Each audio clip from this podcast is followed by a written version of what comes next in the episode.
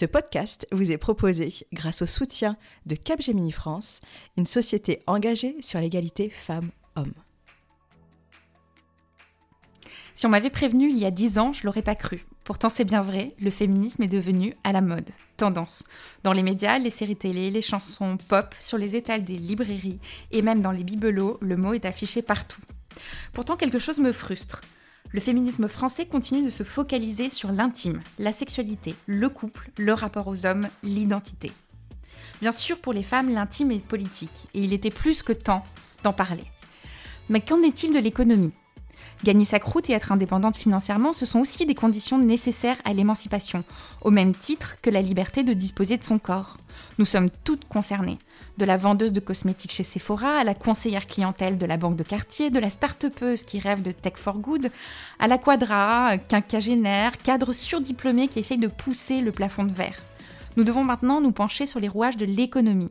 Il est temps de parler d'argent, d'achat, de salaire et de chiffre d'affaires.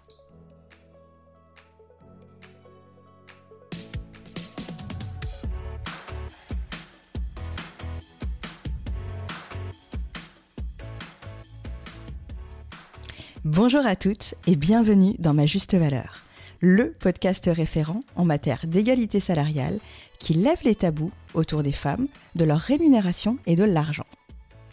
Je suis Insa Felassini, juriste financier, experte et professeure de négociation de rémunération, militante pour l'égalité salariale, présidente de l'association Ligne in France et créatrice de ce podcast. Pour cette nouvelle saison, j'ai décidé de faire un pas de côté et de prendre de la hauteur afin de comprendre les véritables enjeux que dissimule le tabou autour des femmes et de l'argent. Est-ce que la société a toujours tenu à l'écart les femmes de la sphère économique ou est-ce une construction de notre société contemporaine?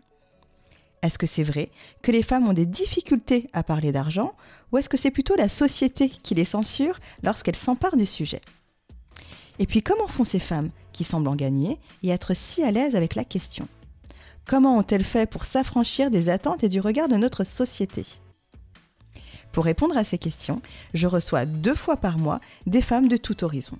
Des autrices, journalistes, médecins, comédiennes, dirigeantes, femmes politiques, et ensemble nous allons démystifier la notion d'argent, puis esquisser des solutions pour conquérir ce dernier bastion du patriarcat. La liberté économique annonce et précède la liberté politique. Alors en avant toutes mesdames et bienvenue dans ma juste valeur.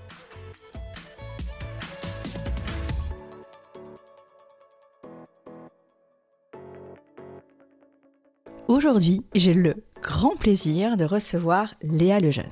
Léa est autrice et journaliste économique, spécialisée dans le rapport entre les femmes et l'économie. Elle officie durant plusieurs années au sein du magazine Challenge, en charge des sujets liés aux GAFAM, à la tech et aux réseaux sociaux. Néanmoins, Léa se spécialise très rapidement sur d'autres sujets, tels que l'égalité salariale et professionnelle, les affaires de discrimination, le harcèlement moral et sexuel en entreprise. Adepte du journalisme d'investigation, elle publie en mars 2011 aux éditions du Seuil Féminisme Washing, la première enquête fouillée sur le thème de la récupération du féminisme par les grandes entreprises. Léa préside également l'association Prenons la Une, qui rassemble des femmes journalistes françaises et qui œuvre pour une meilleure représentation des femmes dans les médias. Bonjour Léa. Bonjour. Comment ça va? Eh ben, très bien, je suis ravie d'être dans ce podcast que j'écoutais au tout début quand tu donnais des conseils pour négocier son salaire. Je suis contente de te recevoir parce que moi-même je te connais depuis un moment sans t'avoir rencontré et, euh, j'étais très fan de ton travail. Merci beaucoup. Léa, on l'a vu à la lecture de ta bio, tu es journaliste, au départ affectée à la couverture de, de sujets de société tels que les GAFAM, les réseaux sociaux et l'économie de la tech et la tech en général. Comment est-ce que tu es venue à t'intéresser, te spécialiser sur les sujets des inégalités et du traitement des femmes dans les médias et dans les entreprises? Alors, quand je suis sortie euh, d'école en 2010, j'ai commencé à travailler beaucoup dans la presse économique en freelance et de plus en plus dans les sujets d'économie numérique parce que c'était vraiment le moment où l'économie numérique commençait à émerger en France, où euh, il y avait un nouveau moment de regain des startups. Euh, la ministre d'économie numérique, Fleur Pellerin, qui était une figure à l'époque. Voilà, je me suis vachement spécialisée là-dessus et en même temps, j'étais déjà féministe avec une grosse conscience féministe. J'avais fait des gender studies en, mineur pendant mes études de philo avant Sciences Po. Et donc, voilà, j'avais une connaissance là-dessus. Et de temps en temps, je faisais des piges aussi sur les sujets féministes. Et puis, je me suis vachement mis dans l'économie. Et au fur et à mesure, j'ai souhaité profiter euh, de ces connaissances que j'avais sur le féminisme et faire le lien entre l'économie d'un côté et le féminisme de l'autre.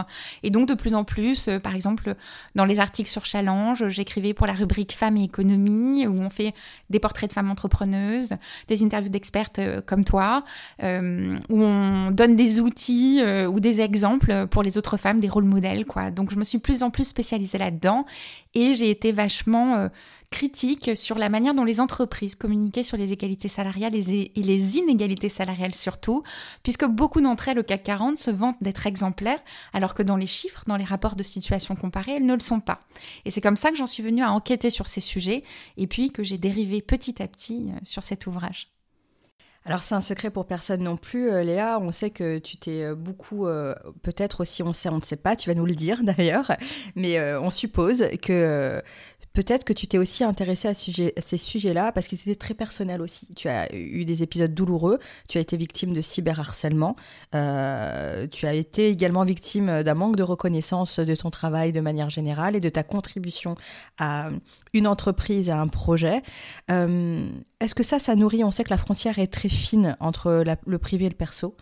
Est-ce que ça, ça nourrit un peu ta volonté euh, de pouvoir dire la vérité, dire ta vérité sur ce qui se passe vraiment dans l'économie? Alors ça remonte même plutôt à l'enfance. Euh, j'ai été élevée dans une famille dans laquelle les rôles féminins et masculins étaient très stéréotypés.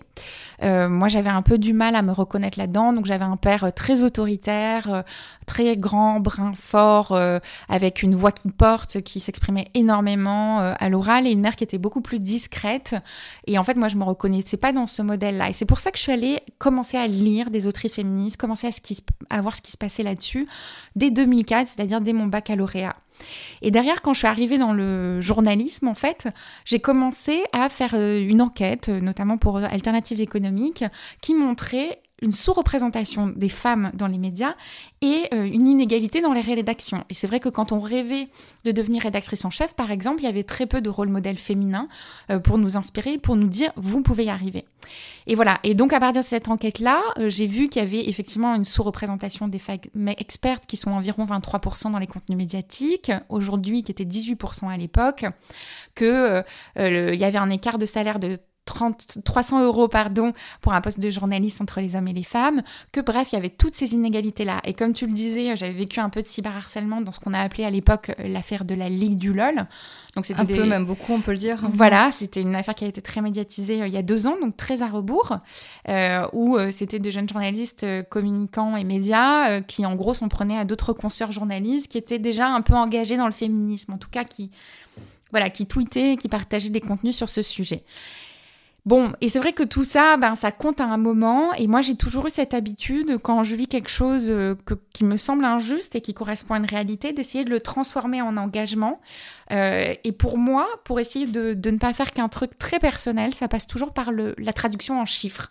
C'est pour ça qu'apprenant la une, on a commencé à mesurer les écarts de salaire, mesurer euh, par exemple le fait que les, directions de rédaction, euh, il n'y ait que 31% euh, de, de, femmes, pardon, les rédactrices en chef, il n'y que 31% de femmes. Bref, mesurer pour prouver que cette réalité ne me concerne pas qu'à moi et ensuite faire des propositions pour changer ça. Et donc c'est comme ça qu'il y a eu effectivement Prenons la une. Donc Prenons la une, c'est l'association pour l'égalité homme-femme dans les médias et une juste représentation qu'on a monté d'abord sous forme de collective à l'arrache en buvant du vin blanc avec des collègues euh, il y a 6 ou 7 ans, et puis qui est devenue une association depuis 4 ans avec euh, un budget, on donne des cours dans les écoles de journalisme, on a une cellule d'écoute des victimes de harcèlement moral et de harcèlement sexuel euh, dans les rédactions et les métiers de journaliste. Bref, on est devenu une espèce de grosse machine avec environ 300 membres. voilà, et c'était une très belle expérience, mais qui arrive bientôt à bout pour moi. Alors moi j'aime beaucoup le fait que tu mesures, euh, Léa, parce que je le dis très souvent, euh, et c'est pas moi qui l'ai inventé d'ailleurs, mais tout ce qui ne se mesure pas n'existe pas. Et à un moment donné, si on a envie de, si on a envie que quelque chose devienne réel, eh ben malheureusement il faut le mesurer. C'est le seul outil qu'on a à notre disposition actuellement pour pouvoir euh, vraiment apporter, voilà, partager notre réalité. Léa, euh, on l'a vu, voilà, tu, as un parcours euh, personnel euh, qui est un petit peu emmené vers l'engagement que tu as aujourd'hui. néanmoins, on s'aperçoit aussi que ton engagement va au-delà de tout ce qui est représentation des femmes dans les médias, lutte contre le cyberharcèlement, lutte contre les inégalités, etc. Tu as aussi, Léa, pris le pli de faire du journalisme d'investigation pour pouvoir mettre en lumière des réalités qui sont pour l'instant peu visible. Et c'est ce que tu fais avec Féminisme Washing. Est-ce que tu peux nous en dire un peu plus? Est-ce que tu peux nous présenter le bouquin et nous expliquer pourquoi ce bouquin et pourquoi tu as voulu traiter de ce sujet-là? Oui, tout à fait. Alors, il y a quelques années, je voulais écrire un bouquin sur les inégalités salariales. J'ai démarché plein de maisons d'édition et globalement, on m'a dit les femmes et l'économie, ça ne vend pas, votre projet, ça ne fonctionnera pas, euh, on va pas prendre le risque. Et puis entre-temps, il s'est passé quelque chose, c'est que le féminisme qui n'était pas du tout à la mode est devenu, moi j'appelle ça à la mode, tendance. Aujourd'hui, euh, selon un sondage d'Aris Interactive que je cite en ouverture du bouquin, il y a 58% des Français qui se disent féministes, hommes et femmes confondus, et on est même à 77% chez les jeunes femmes de 15 à 24 ans. Donc en gros, on est vraiment sur une majorité euh, euh, de plus en plus grandissante. Et là, d'un seul coup, j'ai vu paraître partout des ouvrages féministes, des autrices féministes, euh, et puis voir beaucoup de récupération par les marques, et notamment les exemples que, que, je débunk dès le premier chapitre, ce sont euh, les exemples sur les publicités euh, de, de, règles, qui avant étaient, vous savez, le liquide bleu qu'on mettait sur une petite serviette, et puis qui sont devenus des trucs viva la vulva, avec des vagins et des utérus partout, colorés, euh, machin. Les t-shirts Frida Kahlo. Euh, t-shirt et autres. Hein, d'ailleurs, tous les objets à l'effigie de Frida Kahlo. Et puis je le raconte dans le premier chapitre, même moi, je me suis fait avoir. J'ai acheté un objet de déco à, l'effigie de Frida Kahlo. Et puis après, j'ai commencé à faire le lit. Je me suis dit, ah oui, toi aussi, tu t'es fait avoir. eh oui, bah écoutez, c'est la puissance du marketing. Et puis, le fameux t-shirt Dior. Donc, le t-shirt Dior euh, blanc, écriture noire, We should all be feminist. Nous devrions être féministes, euh, qui est une phrase de l'autrice euh, nigériane Chimamanda Ngozi Adichie, euh, qui a fait le tour du monde, qui a été repris partout et copié partout, hein, puisque tous les t-shirts de la marque Meuf, plein de t-shirts de La Redoute, enfin bref, il y a plein de trucs qui reprennent des messages comme ça d'empowerment. Et, et, voilà, et je me suis dit, bah en fait, on arrive à vendre des choses comme ça. Le t-shirt Dior coûte 620 euros. Hein, donc, pour moi, on n'est même pas dans du féminisme dans le sens où le féminisme doit être ouvert à et à tous, et que si on est dans du 620 euros, on est sur euh, les catégories très favorisées. Mais en tout cas, voilà, j'ai vu qu'il y avait tout un mécanisme qui se passait derrière, et moi, c'est vraiment un truc que je n'aime pas, c'est-à-dire la communication creuse, la communication qui n'est pas suivie d'effets, euh, tout ce que, euh, tous les moments on a l'impression de se faire avoir. Donc en fait, le féminisme washing, pour expliquer le concept, c'est vraiment comme le greenwashing des années 90, quoi. C'est quand les marques essayent de faire passer des vessies pour des lanternes, faire croire qu'elles sont engagées pour la cause des femmes, alors qu'en fait, elles n'ont pas, euh, par exemple, euh, revu euh, les grilles salariales et l'égalité salariale, mettre des enveloppes de rattrapage, mettre en place des dispositifs et des méthodes, on peut y revenir d'ailleurs, qui proposent des solutions concrètes pour que les femmes soient bien traitées. Et par exemple, pour les t-shirts, quand on vend des t-shirts féministes en France et qu'on les fait fabriquer par des femmes sous-payées au Bangladesh dans des immeubles qui sont à deux doigts de s'effondrer, euh, comme euh, c'était le cas pour le Rana Plaza en 2017, euh, des femmes racisées, des femmes dans des situations très précaires, et que derrière on voit un message féministe, franchement, il y a quelque chose qui ne va pas. Bah, bien sûr, il y a quelque chose qui ne va pas là-dessus, on est complètement aligné que le fait, enfin, le fait que le féminisme soit tendance aujourd'hui, moi je trouve ça vraiment, je l'accueille vraiment comme une bonne nouvelle. Par contre, la mauvaise nouvelle, c'est qu'encore une fois, les femmes sont tenues à l'écart de des gros billets. C'est ça qui me, qui me choque, et c'est ce que je dis de, toujours depuis, en tout cas, le début de cette troisième saison, c'est que euh, le constat que je fais, c'est que on laisse les femmes compter les petites pièces, mais on les tient à l'écart des gros billets. Et là, on va même aller plus loin, on va s'attaquer, tu le dis très bien d'ailleurs dans ton bouquin, à la fameuse ménagère de moins de 50 ans qui a à disposition le budget du foyer, et on va aller essayer de piocher, la, de la convaincre de dépenser pour notre, pour notre entreprise, pour notre marque, alors qu'à côté, on fait des choses qui ne sont pas du tout bien pour, euh, pour, euh, pour le féminisme et pour les femmes. Léa, on l'a vu par rapport à, au titre de ton, de ton ouvrage qui est Féminisme Washing, c'est la même chose que ce qu'on appelait un peu avant le pink washing et c'est à peu près le même procédé que le green washing. Là où ce que j'aimerais voir avec toi, c'est qu'on on voit aujourd'hui, on s'aperçoit que les entreprises ont une responsabilité sociétale et économique. Pourquoi est-ce qu'elles mettent autant, et c'est vraiment une question que je me pose et que je te pose, pourquoi est-ce qu'elles dédient des sommes et des budgets si colossaux pour faire croire qu'elles respectent le féminisme et qu'elles respectent les femmes et qu'elles respectent l'égalité professionnelle, alors qu'elles pourraient dédier cet argent-là à corriger les inégalités dans leur structure? Ça, c'est quelque chose, pour moi, c'est un no-brainer les entreprises, en fait, elles n'ont pas encore compris que c'était pas qu'un enjeu de communication et de marketing. Elles n'ont pas compris que ces femmes, c'était pas seulement leurs consommatrices, mais c'était aussi les salariés, les cadres, les personnes qui les composent en interne. Elles n'ont pas encore passé ce truc-là. Et euh, du coup, elles n'ont pas revu leur process. Moi, je suis effectivement dépassée par ce truc. Je pense que, en fait, elles pensent que la plupart d'entre nous sommes dupes, et c'est vrai que par moments, on peut tomber dedans.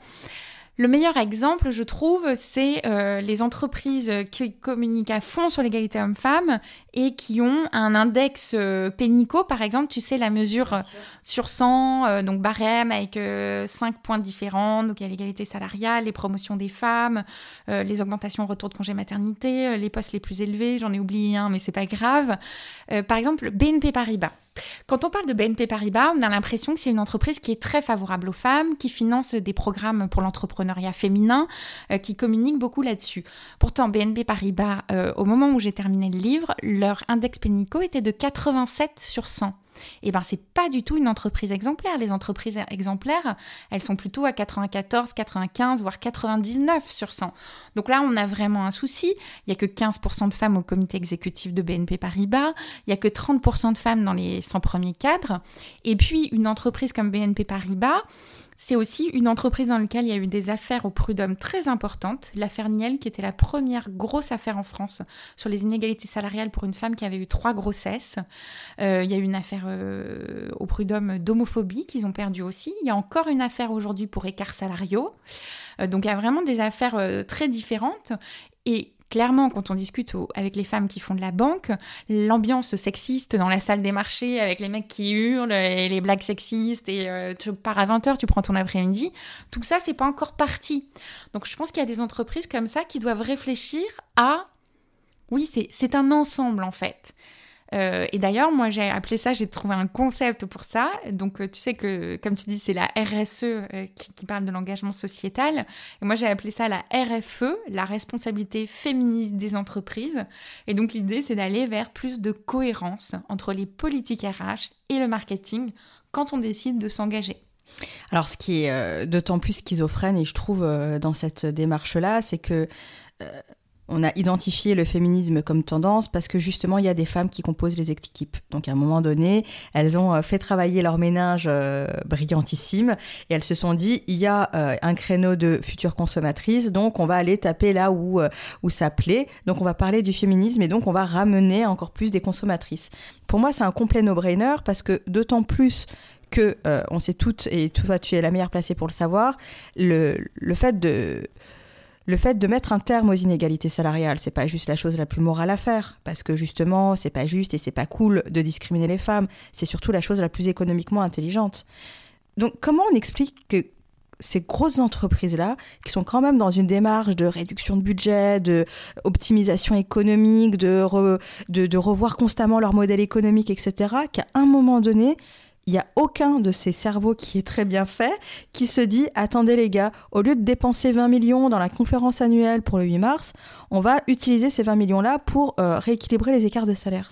Oui, alors ça c'est hyper intéressant parce qu'en fait, euh, sur les grosses entreprises du CAC 40, euh, alors j'ai fait un produit en croix, enfin un calcul hyper simple pour calculer, mais les enveloppes, ce serait plutôt 3 ou 5 millions pour permettre de compenser les écarts de salaire injustifiés entre les femmes et les hommes. Euh, pour moi, ça n'a pas de sens en fait. Pour moi, il y a quelque chose qui s'est perdu, euh, qui, je pense, euh, est à la fois générationnel, un manque de compréhension des enjeux. Je pense qu'il y a aussi beaucoup de stéréotypes. Parfois, on croit bien faire et on ne va pas vraiment regarder les études économiques qui prouvent comment faut faire. moi, dans le livre, justement, je cite beaucoup d'études d'économie comportementale de chercheurs américains, notamment de Harvard, euh, qui montrent ce qui marche et qui, ne marche pas. Il y a des choses qui ne marchent pas.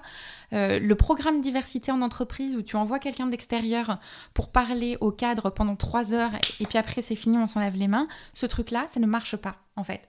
Les personnes qui viennent sont des personnes qui sont déjà sensibilisées. les personnes, les autres personnes ne viennent pas, ou alors quand elles viennent, c'est qu'elles sont forcées. Si elles sont forcées, elles n'écoutent pas et donc elles ne déconstruisent pas des stéréotypes. Donc en fait, le, saupoudrage ne fonctionne pas. Ce qu'il faut, c'est mettre en place une politique de ressources humaines cohérente, entière qui commence à la direction de la rédaction, euh, de, pardon, de la rédaction, qui commence à la direction des entreprises, euh, qui passe par les cadres, qui ne se limite pas à la com et au marketing, comme on le disait, qui passe beaucoup par les RH, euh, avec des mesures des écarts de salaire, avec des systèmes de repérage des femmes à talent. Donc, par exemple, tu, la connais certainement, cette règle qui est si tu veux promouvoir des femmes, il faut qu'à chaque fois que tu as un pool de recrutement, tu te forces à ce qu'il y ait au moins, une femme.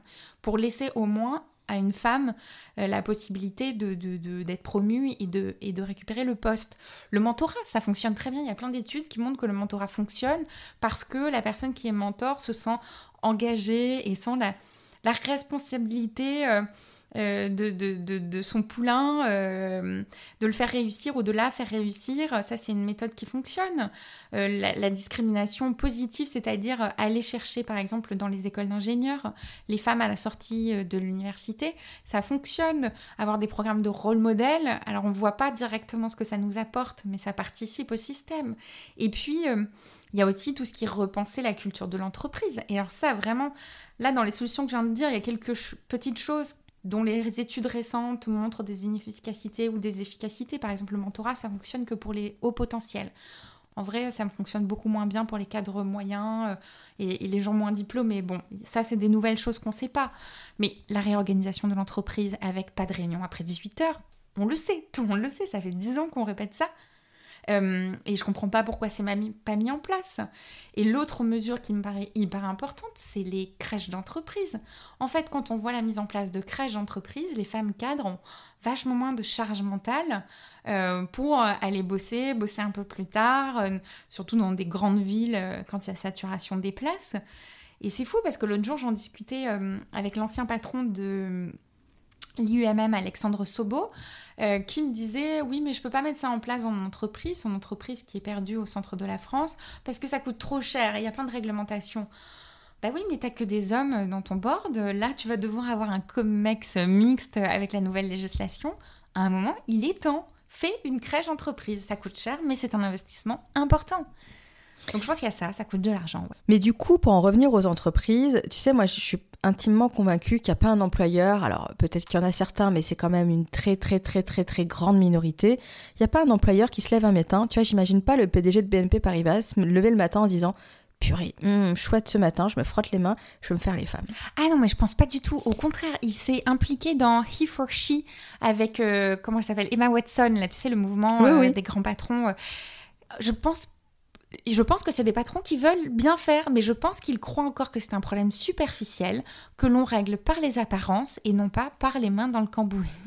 Des stats, des chiffres. Et, pourtant, on, se rend compte, parce qu'il y a aussi d'autres autrices qui prennent la parole sur ce sujet, je pense notamment à Céline Alix, qui a sorti un bouquin qui s'appelle Merci mais non merci, et en fait elle explique comment les femmes désertent le monde de l'entreprise pour aller dans, dans, le monde de l'entrepreneuriat, du freelancing, en tout cas se mettre en indépendante, parce qu'en fait, euh, c'est un monde qui a été construit pour les hommes, par des hommes, à destination des hommes. Les femmes n'ont pas été prises en, en, compte dans l'équation au départ, et que la société a évolué plus rapidement que le monde de l'entreprise, et qu'en réalité, euh, les environnements, c'est des environnements qui sont trop nocifs pour les femmes, et pour qu'une femme puisse s'épanouir et épanouir sa carrière.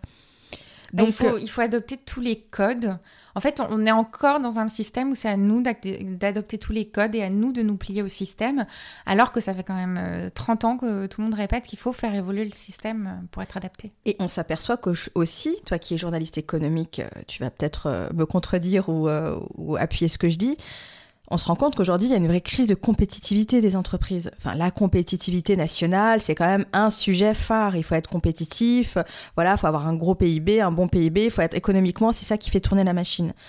Pourtant, toutes les jeunes générations, elles rêvent pas d'aller chez EDF. c'est une réalité.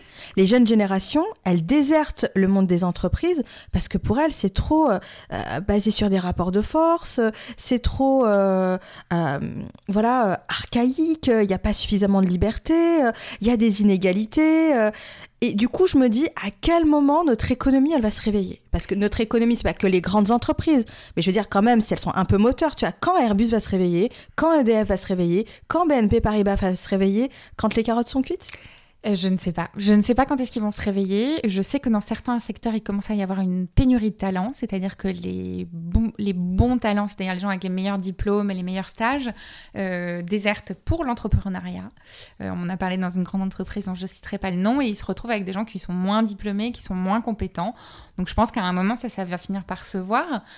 Mais ce que tu dis, moi, c'est quelque chose que je vis. Donc, du coup, je peux te raconter euh, ma propre expérience.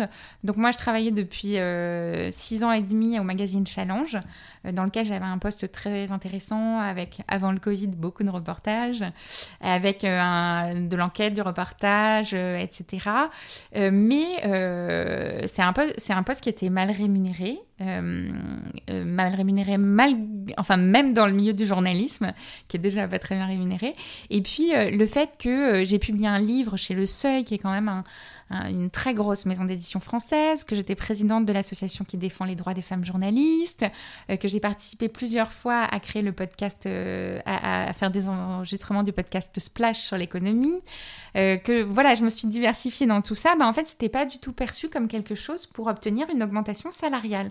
Et au bout d'un moment, je me suis rendu compte que je n'arrivais pas à être augmentée, quoi que je fasse par ailleurs, quels que soient les scoops que je sortais dans l'entreprise, quel que soit ce qui se passe. Et en fait, ce que ça a fait, c'est que je me suis fatiguée, euh, je me suis moins impliquée dans mon boulot euh, et en fait j'ai démissionné pour créer mon propre projet. J'en suis arrivée à la même situation que tu viens de créer là, alors que j'ai vraiment essayé de faire de l'entrisme et j'ai vraiment essayé de trouver ma place. Six ans et demi, c'est pas un passage éclair. Et tu vois, c'est bien que c'est une transition parfaite. en fait, c'est très intéressant.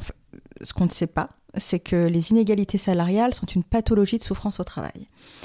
Et elles sont d'autant plus une pathologie de souffrance au travail que, en réalité, elles aboutissent à des burn-out, à des dépressions. Et en fait, tout ça, c'est la société qui paye. C'est dingue tout ça parce que au final, on va on va orchestrer le départ d'un talent incroyable qu'on ne va pas arriver à retenir juste parce qu'à un moment donné, il n'y a pas de courage managérial. Je ne l'ai pas soudoyé, hein. elle me flatte beaucoup, mais...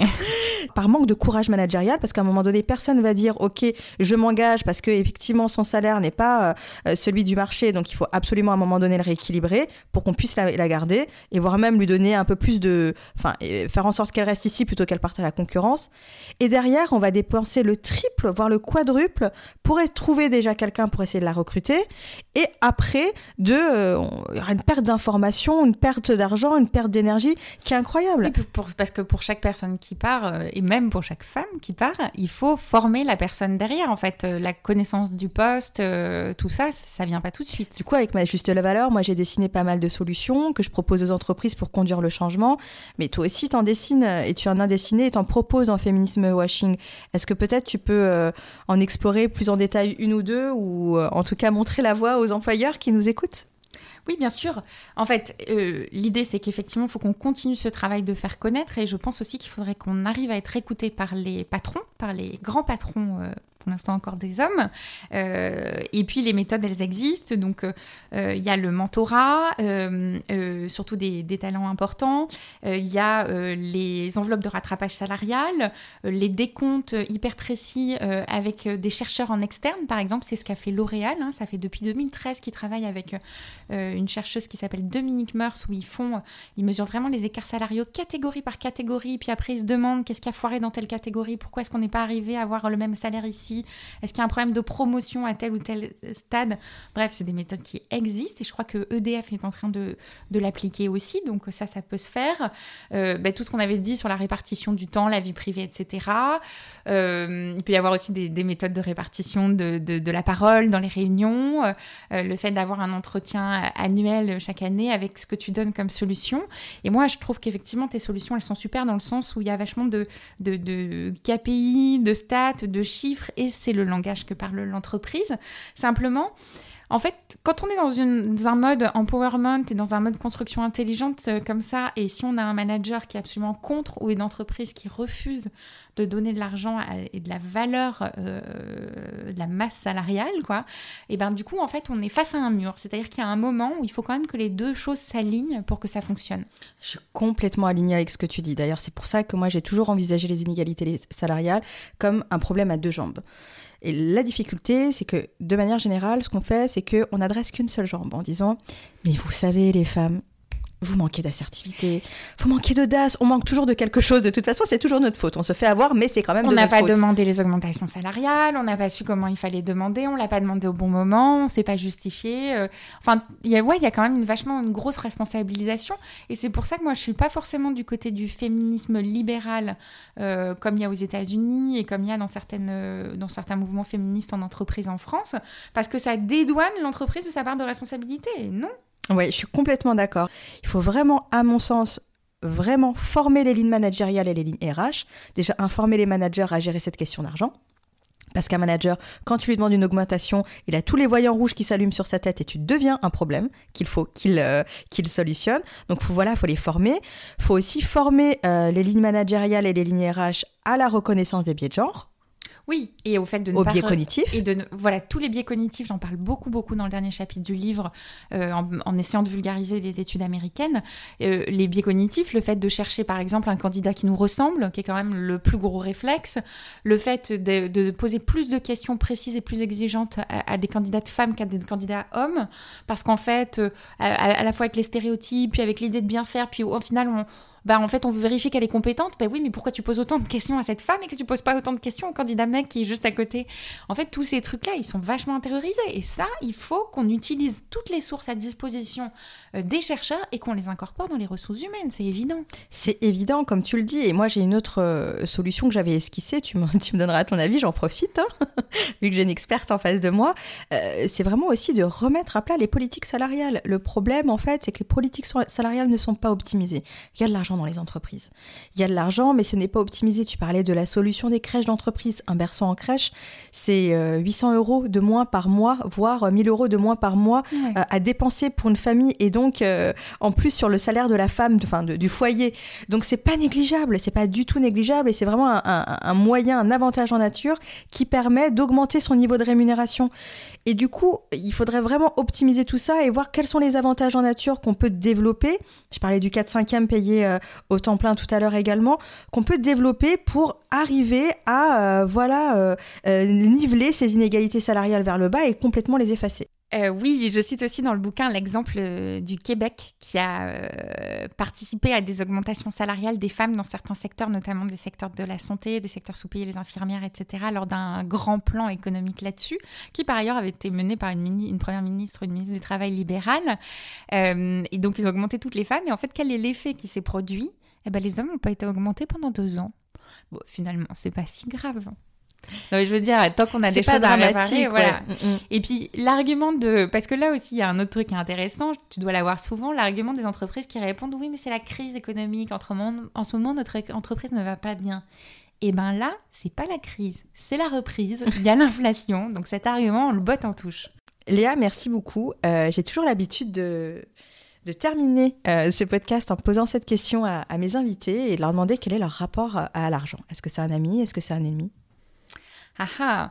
Euh, c'est quelqu'un que je perçois euh, plutôt comme euh, inatteignable une cible inatteignable.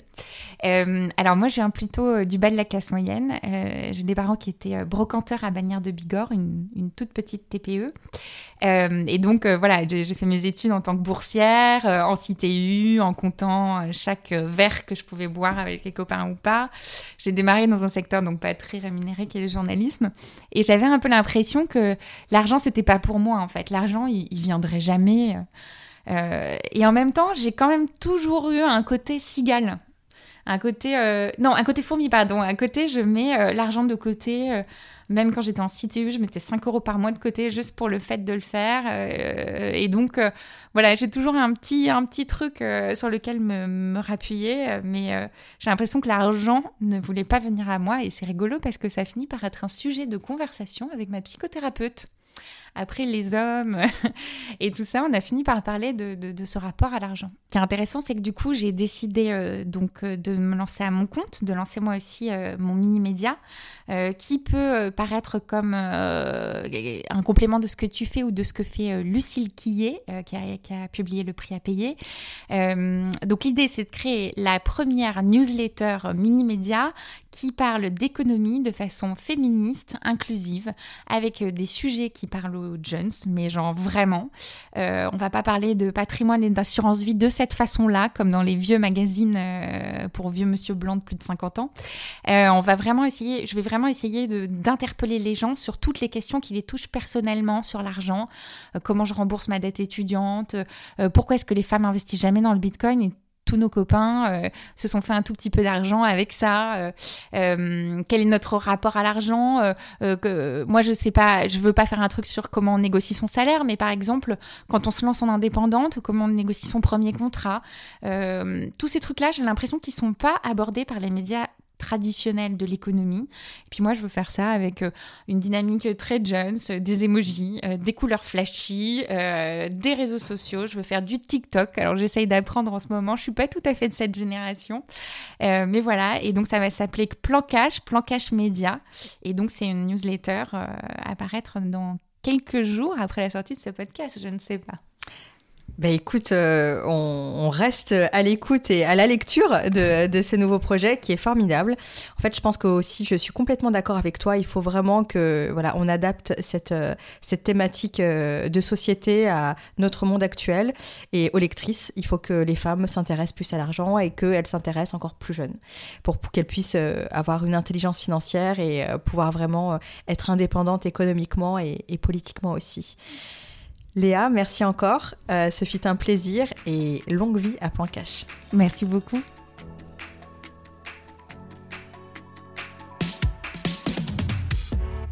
Cet épisode vous a plu? Sachez que Ma Juste Valeur, c'est aussi et surtout des formations en e-learning pour mettre un terme aux inégalités salariales, conduire le changement en entreprise et vous apprendre à négocier la rémunération que vous méritez. Si vous souhaitez agir concrètement sur les inégalités salariales, améliorer et développer votre politique d'attraction et de rétention des talents, préparer et outiller vos étudiants et étudiantes à la dure réalité du marché du travail et du monde de l'entreprise, ou encore sortir de la salle d'attente de votre vie pour enfin obtenir une rémunération à votre juste valeur, une seule adresse www.majustevaleur.com. Et pour toutes celles et ceux qui souhaitent soutenir ma juste valeur, vous pouvez noter ce podcast en indiquant bien sûr 5 étoiles, partager, relayer et nous suivre sur les réseaux sociaux ma juste valeur. Enfin, souvenez-vous, ne laissez personne décider à votre place de votre juste valeur. Déterminez-la, assumez-la et défendez-la.